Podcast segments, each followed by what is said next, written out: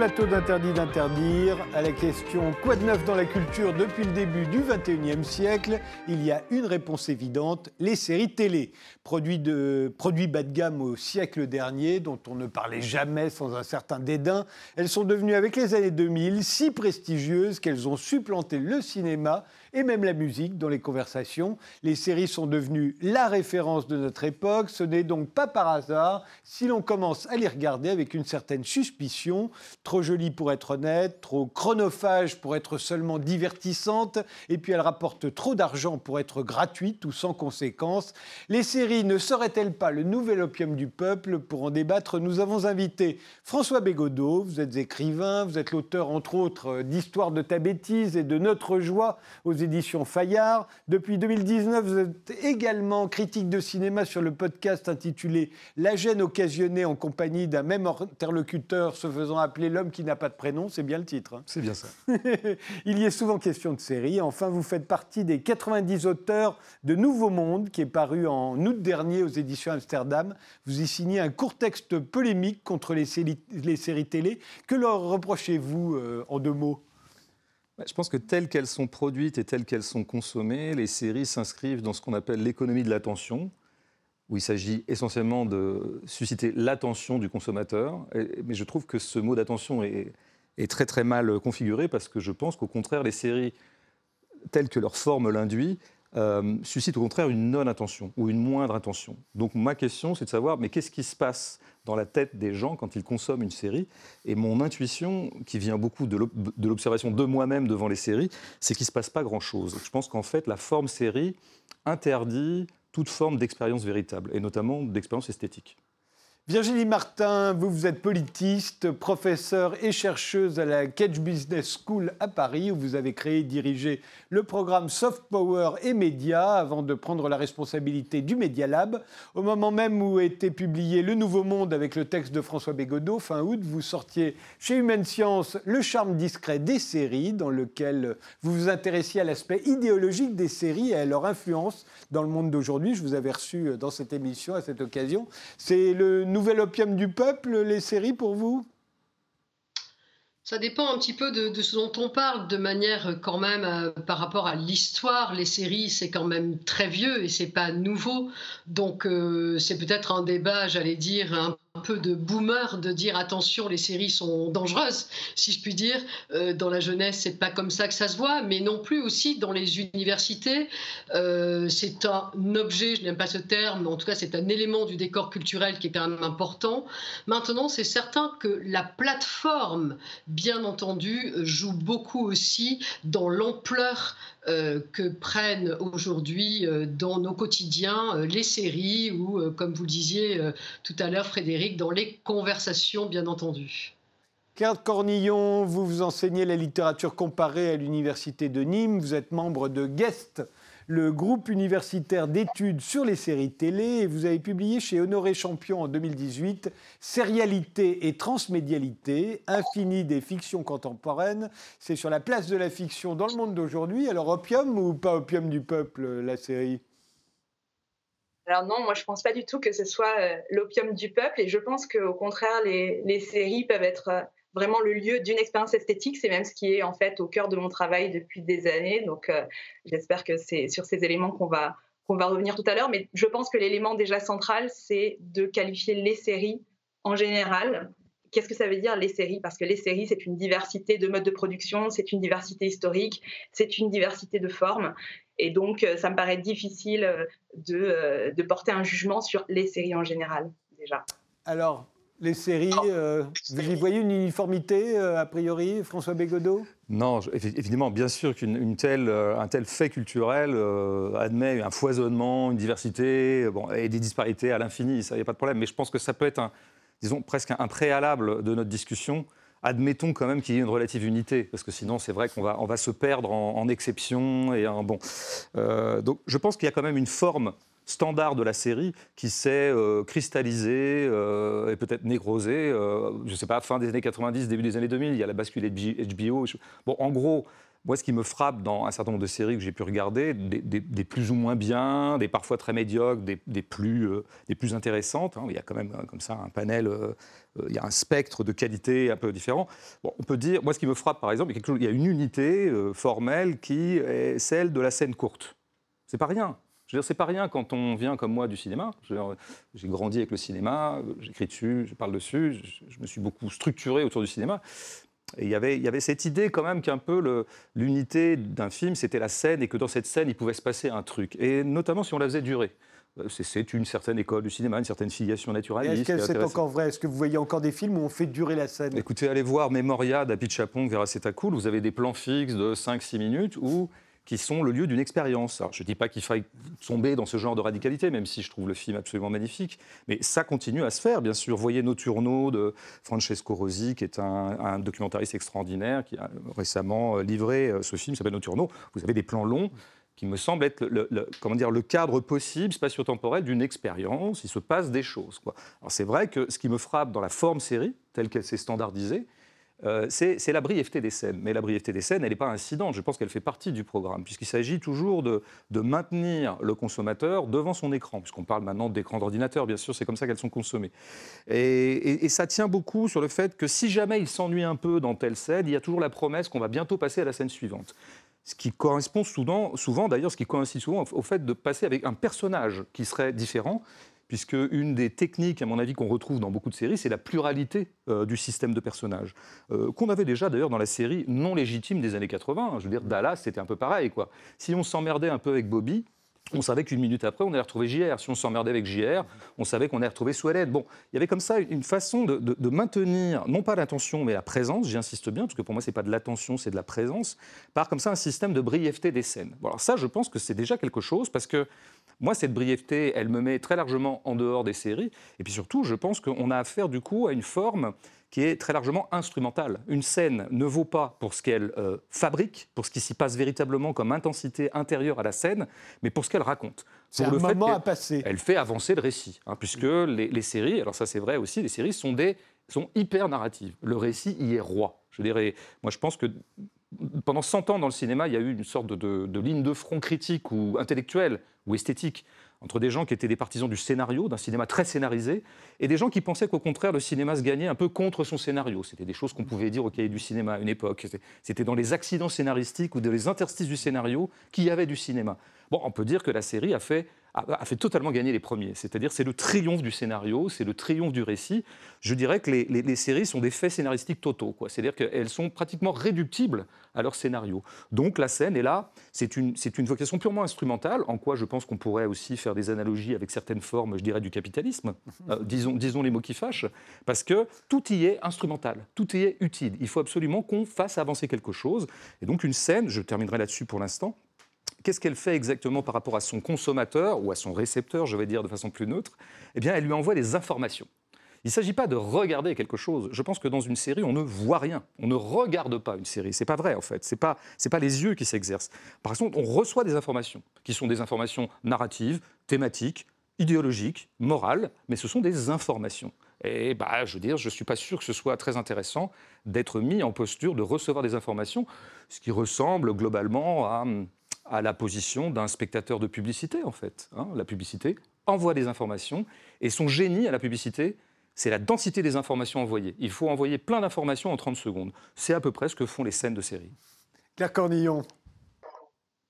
Oui, alors moi je ne suis pas du tout d'accord avec ça à, beaucoup de niveaux. D'abord, dans un premier temps, euh, euh, l'expérience esthétique des séries, euh, elle vient justement, elle vient du fait que c'est une expérience. Alors il y a d'abord des éléments qui similaires à d'autres formes artistiques et notamment le cinéma parce qu'en fait en réalité vous trouvez tout à fait des scènes longues des éléments qui sont en lien avec la mise en scène et pas seulement des éléments du scénario. Je prendrai un seul exemple une série sur laquelle euh, j'ai beaucoup travaillé qui s'appelle The Leftovers et avec cette série là on peut clairement travailler sur la question de, du temps de, de l'inscription dans une scène et de de l'expérience d'un moment présent et d'autre part, euh, en fait, on voit bien dans ce discours-là qu'il y a deux poids deux mesures en fait. C'est-à-dire qu'on peut tout à fait tenir exactement le même discours sur les, armes, les, arts dits légitimes. Hein. C'est-à-dire on peut tenir exactement le même discours sur un cinéma qui se serait homogénéisé autour d'éléments commerciaux. On peut tenir exactement le même discours sur la littérature. On peut faire tout ça. Mais on ne le fait pas parce qu'actuellement, on est dans un état où on a euh, où le combat de la légitimation, il est sur la série télé, il est sur euh, le jeu vidéo, il est sur certaines choses, mais c'est un, cercle en fait de légitimation. Là, il ne faut pas confondre en fait le discours médiatique sur des objets et les objets eux-mêmes, parce que quand on étudie effectivement ces objets, quand on les regarde, on n'a pas du tout c'est la même expérience que celle qui vient d'être d'être évoquée en fait. Celle qui vient d'être évoquée, c'est le discours médiatique actuel sur les séries. Et c'est vraiment deux choses tout à fait différentes. Voilà. Mais c'est pas seulement le, c'est pas seulement le, discours médiatique actuel, c'est aussi le discours de quelqu'un, et c'est comme ça que vous le, vous le tenez d'ailleurs, François Bégodeau, qui a été élevé avec le cinéma. Et en fait, qui se retrouve à regarder des séries, et c'est mon cas aussi, et de se dire, ça ne me fait pas la même chose. Je, voudrais quand même préciser deux choses. Euh, il n'y a pas de combat de légitimation, c'est fini. Euh, la forme légitime actuellement, c'est la série. Donc je ne parle pas d'un lieu de légitimité qui serait celui par exemple de la littérature ou du cinéma d'auteur ou que sais-je, et je parlerai à un art qui est en train d'advenir et dont la légitimité n'est pas advenue. Le nombre de travaux universitaires, vous en êtes d'ailleurs un exemple, qui, ont, qui, ont, qui, ont, foisonné, mais dès les années 2000 autour de la forme série, est tout à fait stupéfiant. Et donc la légitimité de la série est absolument avérée. Je pense que c'est plutôt maintenant les arts considérés comme légitimes autrefois qui sont plutôt un peu en voie de minoration, voire même de marginalisation, euh, voire, voire même de désuétude. Donc le combat ne se situe pas là. Je voudrais aussi préciser, très rapidement, après je vous laisse parler, que ce que j'ai dit tout à l'heure sur la forme standard qui me paraissait pouvoir être caractérisée par la brièveté des scènes, c'est quelque chose que je n'ai pas entendu dans les médias, c'est quelque chose que j'ai constaté en voyant des séries, euh, tout simplement. Donc par exemple, pour préparer cette émission, je me dis, je vais, jeter un, un, œil sur Made, qui est une série qui vient d'advenir sur euh, Netflix. On m'avait dit que c'était pas mal, j'ai été comme d'habitude déçu. Mais je, demande donc à nos spectateurs d'aller regarder ça ce soir s'ils le peuvent. Comment ça s'appelle S'ils ont les moyens. Made, comme, euh, comme ah, Made, M-A-I-D. Voilà. Euh, et de compter de, chronométrer la, durée euh, standard des scènes dans cette série et peut-être de faire le même travail sur tout un tas d'autres séries. Et on s'apercevra qu'on excède très largement la minute. Il y a probablement des exceptions, mais puisque je parlais de, disons des régularités de cette forme, je crois qu'on peut dire qu'elle se caractérise quand même par la brièveté des scènes. Virginie Martin. Ah, il y a tellement euh, de, choses à dire et puis il y a aussi des choses qui vont pas vraiment dans, dans le même sens en fait, même, même chez, euh, chez François Bégodeau, je trouve, parce qu'il y a la question du capitalisme dont on pourrait parler euh, longuement, il y a la question quand même, je suis désolée, de la légitimité, parce que ça sous-entend aussi qu'il y aurait un bon cinéma et un mauvais cinéma. Il y a un cinéma aussi où les scènes sont très rapides, où ça va très vite et où on capte le téléspectateur, euh, enfin le spectateur, et il faut vraiment le faire consommer du cinéma au sens le plus basique et capitalistique, économique du, terme. C'est pareil pour la littérature. Il y a une littérature aussi de super consommation. Aujourd'hui, il y a sur, euh, par exemple, euh, des, plateformes aussi de, littérature où les auteurs euh, se publient eux-mêmes via des Amazon et, autres, et choses comme cela, et qui finalement finissent par être vraiment des, des auteurs à très très très grand succès. Et là, on peut aussi parler. Donc, il n'y a pas je veux dire, c'est trop complexe, et c'est là où je rejoins peut-être Claire dans son préambule quand elle disait il n'y a pas les séries. Oui, je pense qu'il n'y a pas les séries. Euh, néanmoins, je, comprends ce que dit François, mais je, pense quand même que c'est un petit peu plus complexe que ça. Parce que si on prend aussi, si on va sur la brièveté, par, exemple, qui voudrait dire, hein, grosso modo, vous devez rester attentif. On a euh, une heure d'attention euh, par, jour euh, pour Amazon, pour Netflix, pour HBO, etc. Il faut absolument qu'on le prenne et qu'on le capte. Et c'est nous qui devons gagner cette économie de l'attention. Bien sûr qu'il y a cela derrière. C'est évident. On ne peut pas ne pas parler de cette économie de l'attention. Elle est partout autour de nous. Mais je pense que focaliser cette économie de l'attention seulement sur les séries comme si elles étaient le grand coupable, je trouve que c'est un peu caricatural et ce n'est pas non plus les mettre en fait dans un grand tout. Si on les met dans un grand tout de l'économie de l'attention, pourquoi pas? Néanmoins, ça n'empêche pas aussi cette brièveté. Il y a des séries qui sont beaucoup plus exigence aussi que d'autres. Ça, je le comprends. Il peut y avoir une facilité, allons vite à l'essentiel, etc. Mais il y a aussi des séries qui sont plus exigeantes que d'autres. Quand on prend, euh, euh, Claire en a parlé, The Leftover, mais quand on prend aussi euh, The Man in the High Castle, qui, est tiré du bouquin de, de Dick lui-même, qui a été l'auteur de Blade Runner et qui a donné ce fameux Blade Runner cinématographique. Enfin, on peut pas jeter le bébé avec l'eau du bain, si je puis dire. Il y a des, il y a des scènes, d'ailleurs, c'est une, une série qui n'est pas si facile d'accès. Il y a des scènes qui sont très longues, très sombre, euh, c'est une uchronie, ce qui n'est jamais non plus extrêmement facile.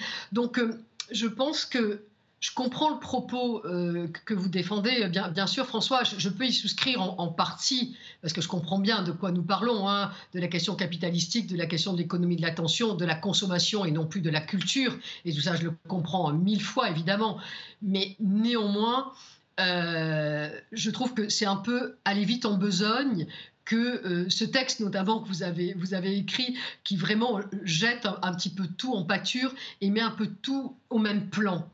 Et aussi, et j'en terminerai là, peut-être aussi, c'est le débat éternel, hein, est-ce qu'il y a un filtre entre nous et la télévision Est-ce qu'il y a un filtre entre nous et le cinéma? Est-ce que finalement nous filtrons ou est-ce que nous prenons toutes les informations comme ça, euh, comme des, oies que l'on gave et on n'aurait pas de filtre? Alors là, il y a deux écoles éternelles hein, dans l'économie euh, et dans la sociologie des médias, on le sait bien, hein, euh, l'école de Francfort et les autres. eh bien là, je serais moi un petit peu entre les deux. Je pense qu'à la fois, évidemment, il peut y avoir du, gavage, mais il peut y avoir aussi des, moments de, grande ouverture culturelle. Moi, pour mon bouquin, je, suis allée euh, ben voilà, euh, au Sénégal, au Nigeria, au Japon, euh, en Corée du Sud. Je suis allée en Chine et c'était aussi une expérience, j'allais dire, géopolitique extraordinaire. Alors, voilà. Donc, je pense qu'il ne faut pas peut-être tout égaliser, en fait, dans l'analyse. Hein, et je, pense qu'il faut peut-être un peu faire le tri et, pas euh, jeter le bébé avec l'eau du bain, si je puis le dire comme ça. Néanmoins, je vais, je vais, être obligé de généraliser parce que sinon on ne on, peut pas discuter. Euh, on a tendance à oublier qu'au XXe siècle, les séries euh, n'étaient pas des feuilletons. J'entends par là qu'Amicalement Vôtre ou, ou Chapeau mollet et bottes de cuir, ça nous racontait une histoire par épisode on pouvait sauter un épisode. Euh, on s'y retrouvait quand même, puisque ça nous racontait une nouvelle histoire à chaque fois. Et c'était vrai de toutes les séries américaines à l'époque. Il y a eu effectivement des feuilletons comme Dallas, mais c'était autre chose. Euh, et puis d'ailleurs, c'était presque plus bas de gamme encore que les vraies séries, qui elles-mêmes étaient quand même bas de gamme par rapport au cinéma. Mais bon, il y avait cette idée-là. Ça change avec les sopranos, grosso modo, à la fin du, 20e siècle et au début du, du 21e, là tout à coup on fait des feuilletons. C'est-à-dire que les Sopranos, ça va durer 86 euh, épisodes. 86 épisodes de suite. Et si on en loupe un, on a vraiment loupé quelque chose.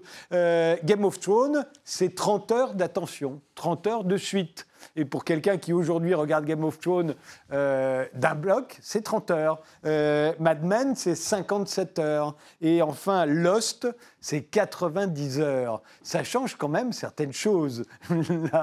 Alors, effectivement, d'autant plus si les scènes sont courtes. Mais oublions l'idée que les scènes sont courtes et pensons que euh, l'histoire est très très longue. et, ce qui explique aussi la multitude de personnages. La multitude de personnages, elle n'est pas là seulement pour qu'on se reconnaisse tous dans les personnages de série, mais elle est aussi parce qu'il faut bien meubler 90 heures. Hmm. Bah, déjà sur cette durée euh, de consommation d'une série euh, lambda, par exemple 50 heures, 60 heures, 70 heures, bon, comment dire? Bah, C'est du temps, c'est du temps qu'on passe et c'est du temps qu'on ne pense pas à autre chose. Alors, comment dire?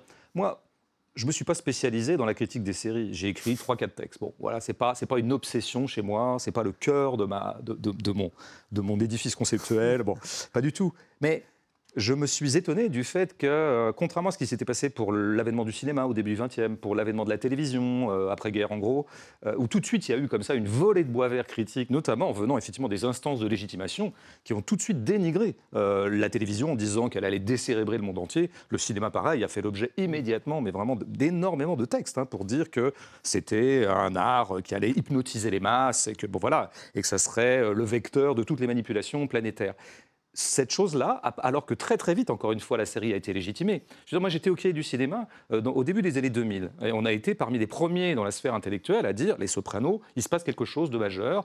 Euh, Six Feet Under, il se passe quelque chose de majeur, et puis The Wire peu de temps après. Mais parce qu'avant, il y avait eu l'homme de fer, le fugitif, et qu'on trouvait ça pas terrible pendant 30 ou 40 ans. D'un seul hein. coup, on considérait que ces objets étaient beaucoup plus intéressants, et je pense qu'ils l'étaient. Ils étaient, il se passait quelque chose. Donc très très vite, il y a eu légitimation. Très très vite, il y a eu une profusion de travaux universitaires et intellectuels dessus, et, et très très vite, c'est devenu une forme hégémonique. Vraiment une forme hégémonique. Hein.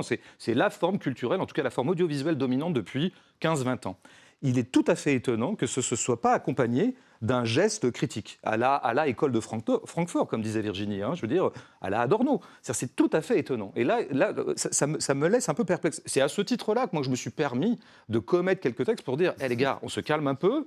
Il y a quand même, parce que, parce que si ce n'était pas une forme hégémonique, si c'était une forme parmi d'autres, et si par ailleurs, j'avais pas l'impression que cette forme était en train de vampiriser tout un tas d'autres formes, par exemple, le cinéma, il faudrait voir comment, mais surtout en termes d'heures. C'est-à-dire que les 50 heures que vous passez devant Mad Men, ou, un peu plus ou un peu moins, vous les passez plus devant un film, vous les passez pas à lire. Donc je ne suis pas en train de promouvoir la lecture contre les séries. Les gens font bien ce qu'ils veulent. Je n'ai pas l'âme d'un censeur, ni de quelqu'un qui donnerait des leçons comme ça, euh, disons, de pratiques culturelles aux uns et aux autres. Et je fais effectivement, comme Virginie, crédit aux spectateurs de séries de, cuisiner quelque chose d'intéressant dans sa tête. Il n'y a, a, aucun problème là-dessus. Mais c'est une forme hégémonique. Et à ce titre-là, elle prend des parts sur les autres. Et donc, donc c'est pas forcément, c'est pas la fête, quoi. C'est pas, on vit pas dans un monde comme ça où tout serait à peu près cool. il y aura la série, ça serait génial, ça se serait ajouté à d'autres choses. Ça s'est pas ajouté à d'autres choses. Ça a pris, ça a absorbé énormément de choses.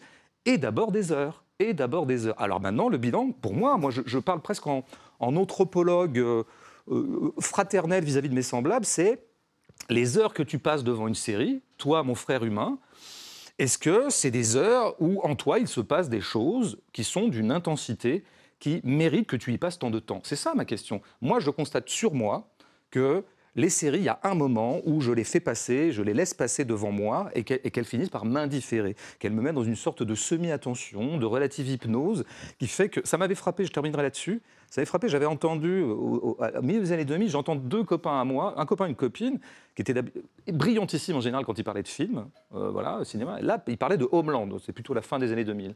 Et là, je l'ai trouvé d'un seul coup extrêmement nul dans la critique. C'est-à-dire qu'il ne disait pas un truc intéressant. Et je m'étais dit, mais en fait, est-ce que cette forme-là ne finit pas par désarmer tout geste critique? Parce que je voudrais aussi dire, je suis un peu trop long, pardon, mais que vous disiez qu'on ne peut pas rater des épisodes de Mad Men ou parce que c'est euh, feuilletonnant.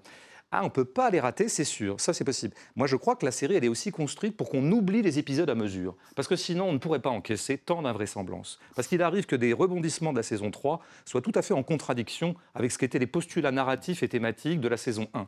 Donc c'est une machine où on finit par oublier tout ce qu'on a vu précédemment. Et, surtout, il faut oublier ce qu'on a vu précédemment, sinon on n'encaisserait pas autant d'invraisemblance. Donc je pense qu'en dernière instance, on ne peut pas avoir un geste critique véritable sur, sur huit saisons de série, dans la mesure où on ne peut pas se représenter dans son entièreté euh, une, euh, une série, puisque tout est fait pour qu'on l'oublie à mesure. Claire Cornillon, on a trois minutes avant la pause. Hein.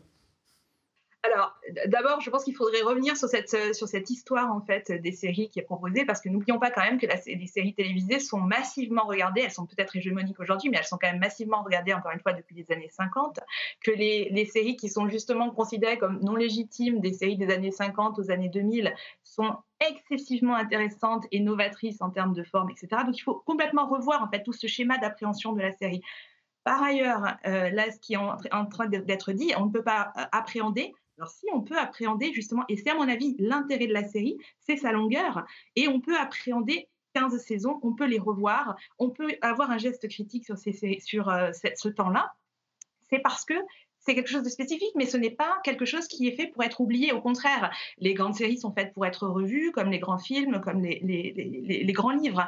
Et au contraire, il y a, ce n'est pas qu'une question justement de cohérence narrative. Là, vous revenez justement sur, euh, sur votre propre critique. Ce n'est pas simplement une question de narration, c'est une question de construction d'une configuration et d'une structure euh, qui va avoir une multitude de sens, qui va avoir une multitude euh, de, de niveaux d'expérience pour les spectateurs. Et ça, ce n'est possible qu'avec une série parce que justement on peut suivre une série pendant 10 ans, pendant 15 ans et ça, ça s'inscrit dans nos vies. Donc ça, je pense que c'est la richesse des séries et au contraire, ça n'emmène pas du tout vers l'oubli, mais au contraire vers la mémoire, je pense.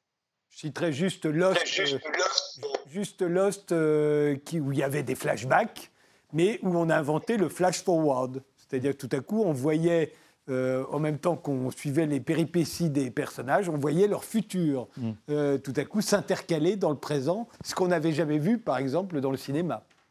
Mais est-ce que c'est une invention formelle ou est-ce que c'est un truc Ça, ça faudrait voir. Il faudrait aussi évaluer les formes esthétiques. Quoi. Moi, je demande à voir quand même. On avait reproché la même chose dans Le Jour se lève, quand on a vu le premier flashback. On a dit c'est un truc mais moi, je, peut-être que les flashbacks sont des trucs.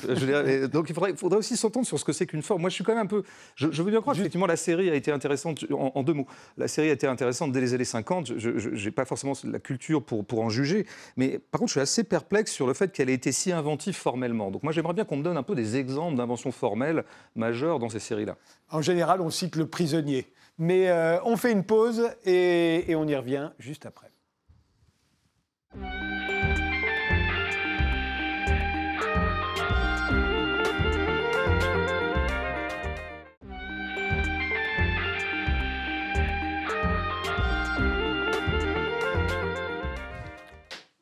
On reprend ce débat sur les séries avec François Bégodeau, euh, qui, dans Le Nouveau Monde, euh, paru en août dernier aux éditions Amsterdam, a écrit l'article sur les séries. Virginie Martin, qui a publié juste au même moment Le charme discret des séries chez Human Science.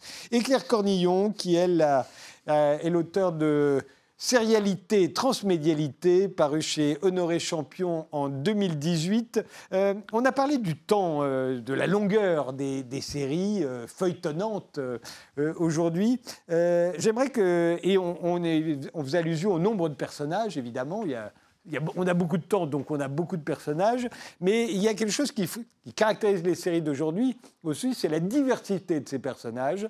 Euh, il y avait plusieurs personnages dans les séries d'autrefois, y compris dans les feuilletons. Euh, il y avait euh, Sue Ellen et Bobby et, et JR. Enfin, ils étaient tous blancs et, et généralement hétérosexuels. ce qui caractérise les séries aujourd'hui, du fait qu'il y a la place, et qu'il y a beaucoup de monde. On n'est plus prisonnier de l'ami du héros, comme on l'a été longtemps au cinéma. Il y a des acteurs qui ont fait toute une carrière en étant l'ami du héros. Charles Denner, au début, il était l'ami du héros. Euh, dans la vie, on a toujours plus d'un ami, et dans les séries, on peut avoir plus d'un ami. C'est quand même assez sympa. Et surtout, ils sont tous différents.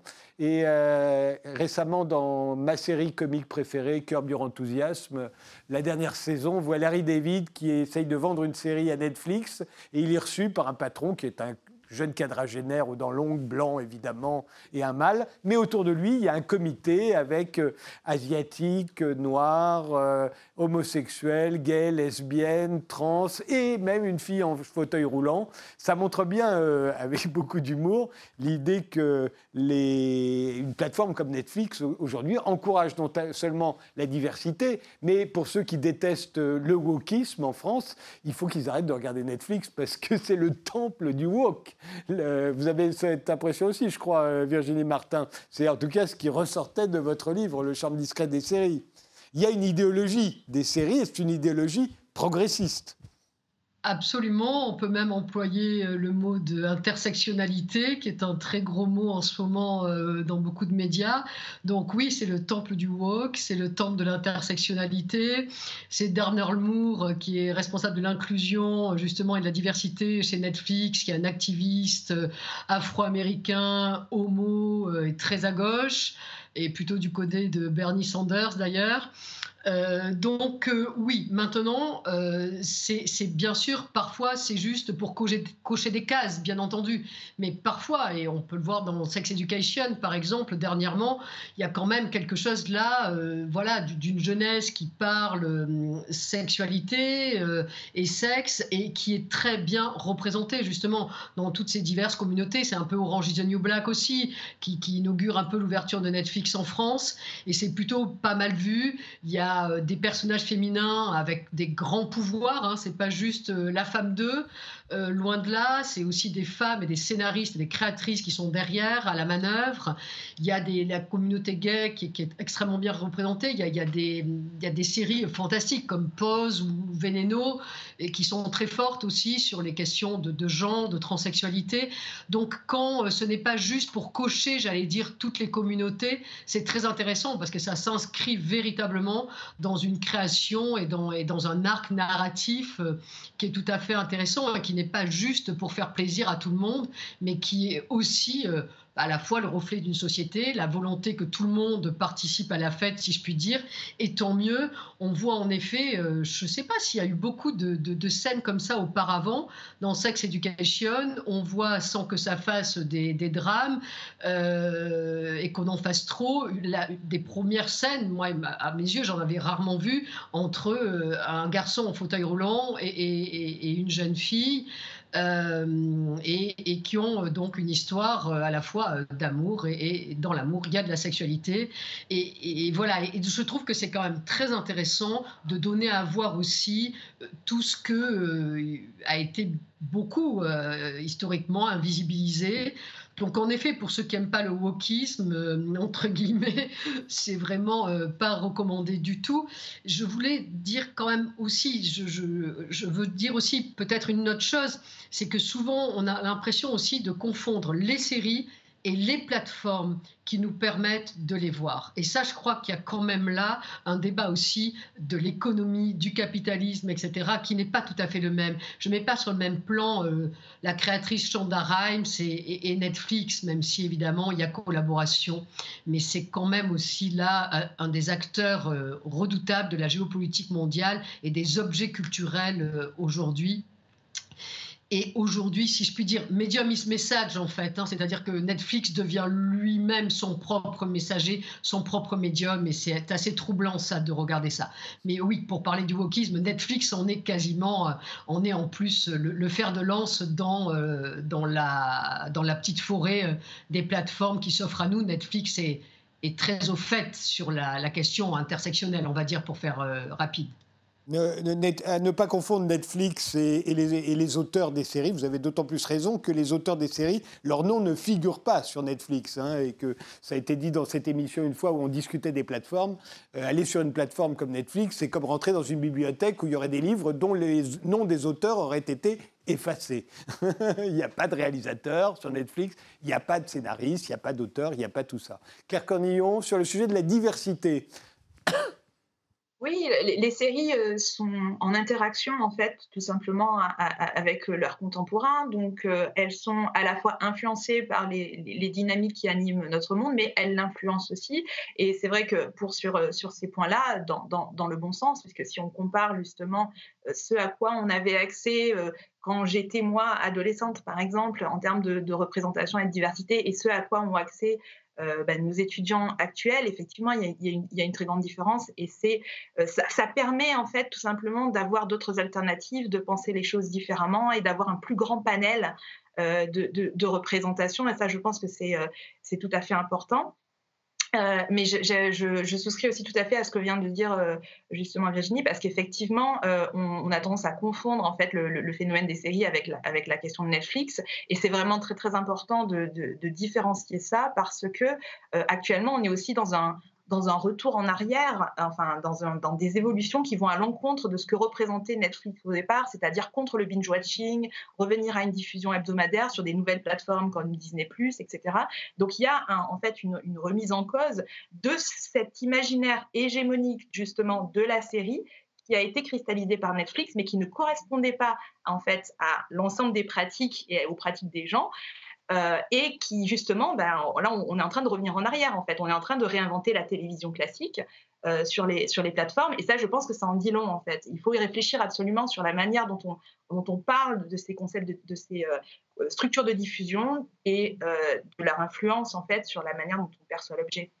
Le binge-watching, ça consiste à s'enfiler toute une saison ou même toute une série, les huit saisons à la suite parce qu'elles sont là, elles attendent qu'on les regarde sur les plateformes. Et, vous faites allusion à d'autres plateformes comme OCS par exemple, où tout à coup, eh ben, je parlais de Curb Your Enthusiasm, la dernière saison de Curb Your Enthusiasm, il faut attendre une semaine ou deux pour avoir le prochain épisode. Donc là, on revient à la télévision classique, ce que ne fait pas Netflix. Je vous laisse la parole, François Bégodeau. Euh, oui, bah, sur, les représentations, sur la diversité qui est au travail euh, dans, un certain nombre de séries, effectivement, ça c'est indéniable. Il y, a, deux plans, euh, comment dire, il y a deux angles de vue sur ce phénomène. il y a un angle de vue, je dirais, proprement politique et moral. Et de ce point de vue-là, les séries font partie de, distorsions de représentation dont je me réjouis. Dont je me réjouis au même titre que, mes deux interlocutrices du jour. Après, il y aurait une question qui est rarement posée, et qui se poserait aussi pour le cinéma, là pour le coup, hein, je veux dire, mais qui se poserait même pour l'art en général c'est dans quelle mesure une distorsion de représentation du genre, on ne voyait pas d'handicapés, on en voit maintenant, on ne voyait pas de noirs, on en voit, on ne voyait pas de trans, on en voit. On ne voyait pas de euh, bipolaire, on en voit énormément. Un accès à la visibilité de, minorités euh, particulièrement invisibles. en quoi est-ce que c'est à mettre au crédit esthétique d'une œuvre? C'est une question pointue. Hein. Je ne dis pas que je, peux y répondre comme ça euh, rapidement. Mais déjà la poser, je trouve, est un peu, euh, comment dire, un peu, non pas inédit, mais un peu singulier. Je, l'entends rarement poser. C'est-à-dire que c'est comme si le, fait qu'il y ait comme ça un, une, diversité des représentations, euh, disons, de minorités euh, valait euh, critère esthétique. Mais ça ne vaut pas critère esthétique. C'est-à-dire que vous pouvez très bien faire un film où un handicapé sera au centre du casting, de la distribution, mais ça peut être un très très mauvais film. C'est chose qu'on a vu au cinéma et qu'on peut tout à fait voir dans les séries. Donc il faudrait voir dans quelle mesure ça devient, disons, au crédit esthétique de l'œuvre en question. Parce que par ailleurs, il n'est pas, pas sûr non plus, même du point de vue du déplacement des représentations, que ce soit si radical que ça. Parce que c'est une chose qu'on voit beaucoup dans le cinéma et aussi dans les séries. Là, pour le coup, vraiment, je fais, euh, je fais, je fais comment dire, je, fais tir groupé. C'est ce que j'appellerais une logique de permutation. La permutation, par exemple, vous avez un film de, de, braquage, c'est un genre qui a été investi par les hommes, bien sûr, c'était les hommes qui braquaient. Et vous avez d'un seul coup un film de braquage où c'est des braqueuses. Est-ce que pour autant, c'est-à-dire, euh, d'une certaine manière, on a permuté, donc c'est intéressant du point de vue de l'évolution des mentalités, des distorsions, bon, c'est intéressant comme geste.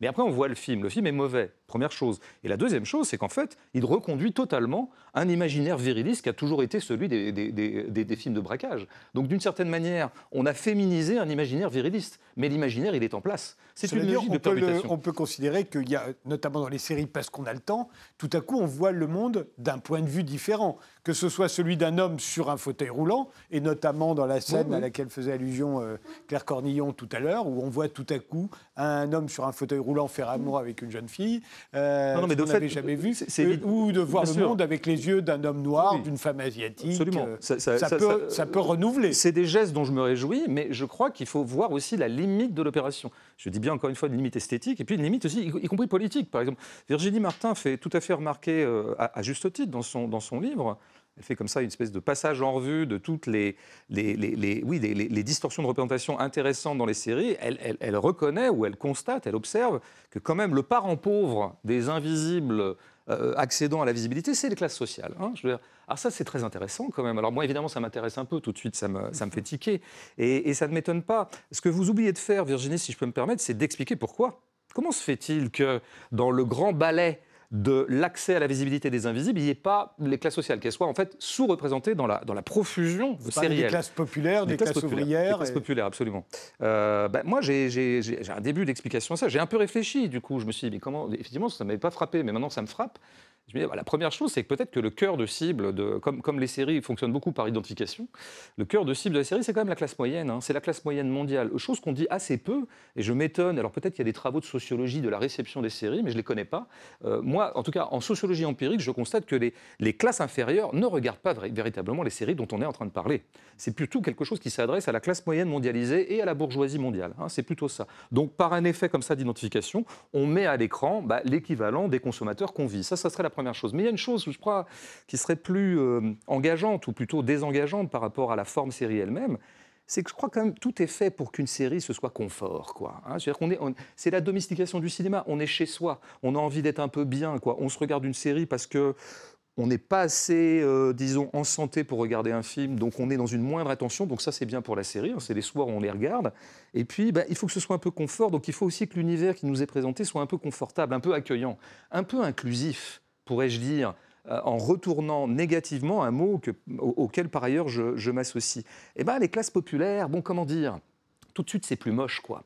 Hein, c'est des, intérieurs plus moches. C'est moins cosy, c'est moins, moins cocoon, comme on aurait dit dans les années 90, quoi. Et je pense qu'il y a quand même un effet comme ça de confort. Et j'en viens quand même aussi à la limite, à mon avis, idéologique de, de, Netflix, de, ce qu'elle produit comme série, mais aussi d'autres plateformes, la limite idéologique, c'est qu'effectivement, on ne va pas dans les classes sociales et surtout, on ne va pas là où ça commence à faire mal.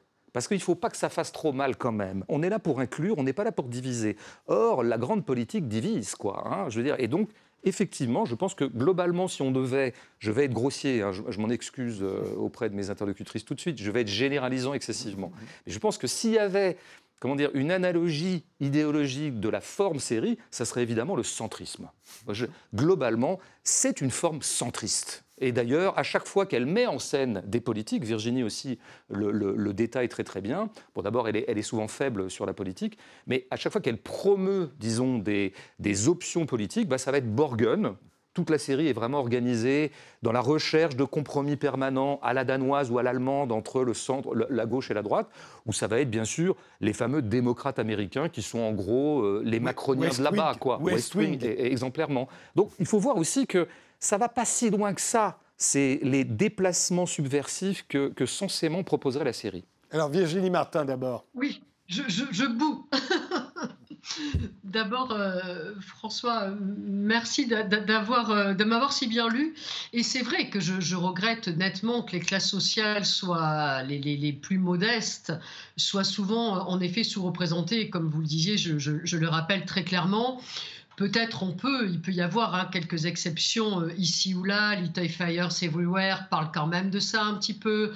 La série Med à laquelle vous faisiez allusion tout à l'heure, on est quand même là-dedans. Hein, donc, mais voilà, je pense aussi que c'est un peu comme au cinéma, hein. d'ailleurs je le dis dans, le livre, euh, voilà, le cinéma de Ken Loach euh, voilà, est, aussi rare quelque part hein, que, les séries qui parlent effectivement de leur très grande pauvreté, de la précarité. C'est quelque chose, je crois, effectivement, hein, qui, euh, je suis d'accord avec cela, le confort tout d'un coup, euh, ça devient inconfortable. Et voilà, donc on veut bien être dérangé, mais que ce soit dans une salle de cinéma ou devant un ordinateur, même dans un livre, bon, il ne faut pas être dérangé trop trop fort. Je n'ai pas vu Germinal, qui a eu beaucoup de prix à Sérimania, mais bon, j'imagine aussi que là, il y a une production qui permet justement de rendre confortable un propos éventuellement inconfortable. Parce que ça aussi, c'est important. Même quand souvent il peut y avoir un propos inconfortable, la production, l'esthétique de la production le rend souvent confortable. Ça, c'est le premier point. Après, c'est vrai que je pense que Claire est un peu dans ce cas, mais je ne veux pas parler pour elle. C'est vrai que moi, j'ai beaucoup réagi en tant que politiste, que sociologue, et, tout d'un coup, euh, voir en effet les intersectionnalités, le wokisme, tout, tout cela se mettre en route, quel bonheur quand même, quel bonheur quand même. Euh, moi qui me suis toujours senti euh, mal à l'aise dans un cinéma très male gaze, euh, et donc avec une vision euh, très masculine où je me sentais assez invité euh, provisoire ou juste potiche ou, pour rien. Là, tout d'un coup, il y a une implication. Maintenant, si vous m'avez bien entendu tout à l'heure, François, je, dis aussi attention. Moi, je n'aime pas hein, ce que certains appellent les tableurs Excel. Hein. On va pas faire le noir, l'handicapé, le machin, etc. Ça, c'est pas très intéressant. Il faut les mettre dans un propos narratif, artistique, euh, sériel, global. Sinon, euh, c'est juste pour faire plaisir à, voilà, aux communautés et aux, parcelles de communautés. Ça, c'est pas intéressant et c'est peut-être nécessaire, mais largement insuffisant, véritablement. Après, euh, autre chose quand même, si je puis me permettre aussi, attention, c'est vrai, aujourd'hui, ça revient véritablement en force, cet épisode, justement. Et euh, il ne faut pas non plus dire que toutes les séries sont aussi dans des 90 heures et qu'on ne peut pas les voir toutes euh, comme ça, euh, enfin, qu'il faut absolument voir toutes les saisons. vous avez En thérapie qui s'arrête à, chaque fois, vous avez L'effondrement qui s'arrête aussi. ce sont quand même des séries, là aussi quand même relativement importantes, exigeantes, qui portent des sujets importants. Euh, et puis, je trouve aussi qu'elles ouvrent, pour certaines, des pans d'histoire. Alors, moi, je ne suis pas critique cinématographique. Donc, il faut bien me comprendre aussi, c'est-à-dire moi, je parle de mon point de vue. Je vais revenir sur le côté faiblesse politique qui me paraît vraiment hyper important et être le cœur du débat aussi. Euh, mais il y a aussi euh, des, pans d'histoire. C'est-à-dire, si on prend la série It's a Sin, c'est une ouverture sur la question du HIV dans les années 80 à Londres.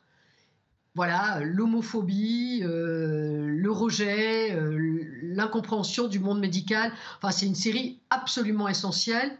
Je pense que si des plus jeunes euh, qui n'ont pas connu ni le Queen ni le Palace peuvent ouvrir finalement une page d'histoire grâce à une série, ça me paraît aussi être une bonne chose au niveau pédagogique. C'est une série qui est magnifiquement faite par l'auteur de, de, Years and Years d'ailleurs. Et donc, je, suis désolée, je, finis sur la question politique. Sur la question politique, il y a deux choses. Euh, évidemment, euh, mais est-ce que je l'ai vu souvent ailleurs, hein, à part peut-être ici ou là chez Ruffin, mais pas souvent ailleurs mais euh, effectivement, il y a un rejet des populismes et surtout des populismes de droite, hein, même exclusivement. On le voit avec la série Years and Years, justement, avec les questions d'identité. Et je sais que ça vous tient à cœur, hein, même si on pourra en discuter euh, longtemps, euh, François, pour le coup. mais c'est quand même important. Après, sur la réponse, si c'est pas grosso modo les conservateurs, les réacs, les émours, alors qu'est-ce qu'il propose? Et c'est là, effectivement, où on propose une sorte de ventre mou, et je le dis et le redis dans le bouquin, effectivement, il y a une faiblesse de proposition du politique, et effectivement, à part les questions d'identité, qu'elles soient de race, de genre, euh, de culture, etc., il n'y a pas grand, grande possibilité d'une projection d'un roman politique à venir. Et là, moi, c'est une grande critique que je fais, mais parce que je suis politiste. Mais peut-être qu'un critique de cinéma ou de série euh, dirait complètement autre chose et passerait à côté de ça parce que On ça va poser la question à, Claire Cornillon. Euh, Claire, faiblesse sur la politique ou pas? Je, pense que la, question euh, euh, politique la plus intéressante dans, les séries n'est pas justement la question de la représentation. Il me semble que les, discours les plus forts qu'on retrouve dans les séries au niveau politique sont dans des séries qui travaillent la question de l'idéologie à partir d'une réflexion sur leur propre médium. Et ça, c'est évidemment caractéristique euh, de, de n'importe quel art, en fait, de réflexion sur son propre médium. Or, la série est un médium très, très contraint. Et euh, justement, par exemple, il y a un, certain nombre de séries qui réfléchissent sur l'articulation entre euh, justement le feuilletonnant et l'épisodique. Euh, et ça, ça remonte pas en fait à, Soprano, hein, ça remonte aux années 80. C'est une, histoire de, la télévision des années 80. À partir de là, depuis, depuis ce moment-là, la plupart des séries sont hybrides dans leur forme entre ces deux éléments-là. Il y a des séries vraiment passionnantes qui réfléchissent sur la structure de l'idéologie à travers la question de, du statut du personnage non récurrent, à travers la question de comment se structure un épisode, à travers la question de comment on construit une continuité et une rupture. Et ce sont ces séries-là euh, qui, à mon avis, portent un discours politique le plus fort parce qu'ils nous amènent à réfléchir sur nos propres structures mentales et sur l'idéologie en fait qui les, habite. Je pense à des séries comme Person of Interest, des séries comme Dollhouse. Dollhouse, c'est une série qui porte entièrement sur la question du capitalisme néolibéral et qui la, réfléchit euh, sur une question d'émancipation des esprits par rapport à la question de l'émancipation justement des formes contraintes euh, dans son esthétique. En fait. Donc il y, a toute une série de séries qui fonctionnent comme ça. On déjà, j'ai déjà évoqué The Leftovers. Il y a bien sûr Twin Peaks la saison 3, etc. Et ce que faut dire aussi, c'est que attention, on ne parle pas que de corpus justement qui, euh, sont euh, dédiés à un certain public. Moi, les séries que je défends et dans la liste que je viens d'évoquer, on le voit, ce ne sont pas que des séries justement de plateformes de streaming, ce ne sont pas que des séries de câbles, ce ne sont pas que des séries de niche, ce sont aussi des séries très grand public de network. Et ces séries-là, qui sont massivement regardées encore aujourd'hui, elles sont très intéressantes sur la manière dont elles, réfléchissent les structures. Parce que justement, elles sont inscrites dans un contexte qui est très contraint, qui est le leur, qui est le contexte de network, parce qu'il y a justement cet entourage de, construction avec les, les postes publicitaires, etc. Mais ce qui me semble intéressant, c'est qu'il y a un certain nombre d'œuvres, et en fait assez nombreuses, qui vont penser cette structure-là. Et en ça, elles nous font penser au, problème majeur de notre, de notre monde actuel, qui est justement l'invisibilité de l'idéologie. Je veux dire que c'est le principe du capitalisme néolibéral de nous dire que, en gros, cette idéologie n'est pas une idéologie, mais le réel. Et on voit bien, en fait, dans ce type de série, qu'on a une réflexion sur une mise en visibilité de la structure pour pouvoir nous-mêmes ensuite ben, en faire quelque chose. Et ça, je, crois que c'est une force qui est vraiment liée au médium de la série. Peut-être on peut le faire dans d'autres, évidemment, dans, d'autres arts, mais en tout cas, il y a beaucoup de séries qui ont su tirer parti de cette question-là pour vraiment parler du monde contemporain. Ça ne veut pas dire que ce sont des séries qui, représentent le monde de la politique ou qui représentent des, éléments, euh, voilà, des éléments politiques directement, mais par contre, qui, à mon avis, interrogent les structures du monde contemporain de manière très très forte. Mais si je peux dire une chose, il me semble, alors là, votre culture euh, sur les séries est, beaucoup plus encyclopédique que la mienne. Elle est encyclopédique et pas la mienne. Mais il me, semble qu'il y a une chose, à mon avis, que, ne peut pas interroger structurellement euh, quelque série que ce soit, c'est le parti pris narratif en tant que tel. C'est quand même le, choix du narratif, qui est un choix tout à fait discutable, euh, qui est un choix d'ailleurs qu'a fait le cinéma aussi. C'est-à-dire que le cinéma aurait pu être tout un tas d'autres choses que ce qu'il a été, et très très vite, il se trouve que la forme cinéma, Godard en parle très bien. Au départ, ça partait sur du documentaire. Et puis, il y a un moment où la forme cinéma s'est standardisée. Le cinéma, ça allait être quoi? Ça allait être, on raconterait des histoires qui dureraient une heure et demie et qui seraient jouées par des acteurs. Bon, Et qu'on irait voir dans une grande salle tous ensemble. Et qu'on irait voir dans une grande salle tous ensemble. Mais donc, il y avait ce, parti pris du narratif. Le, cinéma, ça serait ce truc qui raconterait des histoires, au point que quand certains voient des documentaires qui racontent rien, ils pensent que c'est pas du cinéma. Ça, existe encore comme réaction et ça, et ça s'entend. Et donc là, quand même, le parti pris de dire que finalement, la seule appréhension du monde possible, ce serait via des grilles narratifs, hein, via une espèce de découpage narratif du monde et de la réalité, une chose qui est éminemment discutable et que la série ne discute jamais, et pour cause, puisqu'elle est par essence narrative. Je, je voudrais reparler d'un moment intéressant du livre de Virginie Martin, euh, où elle, déplore que le Baron Noir, euh, série que vous n'aimez pas beaucoup, je crois, et moi non plus, évidemment, je suis dans mon rôle, euh, mais, vous déplorez qu'en fait, on, ne montre dans cette série que finalement la politique politicienne, les coups bas, les intrigues, les manipulations, les manigances, et que ce soit des gens qui d'ailleurs soient, ne soient requis ou motivés que par la stricte préservation de leur pouvoir ou la conquête du pouvoir, je, je pourrais avoir la même déploration. Mais je pense qu'en fait, cette façon d'écrire le milieu politique français, des années 2000 euh, est intrinsèque à la forme série elle-même. À partir du moment où la forme série est hystériquement narrative, et il faut qu'elle soit hystériquement narrative, il faut toujours qu'il y ait des rebondissements, des pics, des bascules, des choses comme ça, choses qui arrivent assez peu dans la vie. Eh bien, donc, ce qui va l'intéresser dans le milieu politique, c'est par où ça fait intrigue, c'est par où les gens ont des intrigues, comme on parlait d'intrigues euh, à la cour du roi euh, Louis XIV.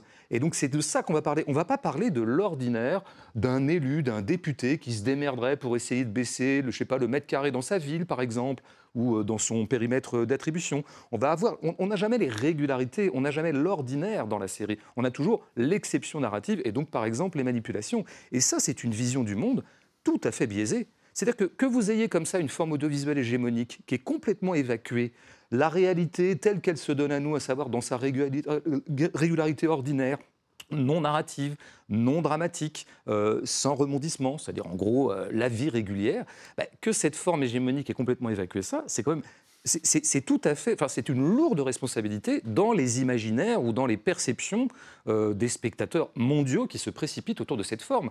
Donc, je veux dire, c'est pas non plus, tout ça n'est pas anodin. Je veux dire, ça mérite un peu d'être questionné. Merci tous les trois euh, d'avoir participé à cette émission. Le temps imparti euh, s'est écoulé. Euh, merci de nous avoir suivis et rendez-vous au prochain numéro. Les séries, on en reparlera forcément parce que c'est pas prêt de s'arrêter.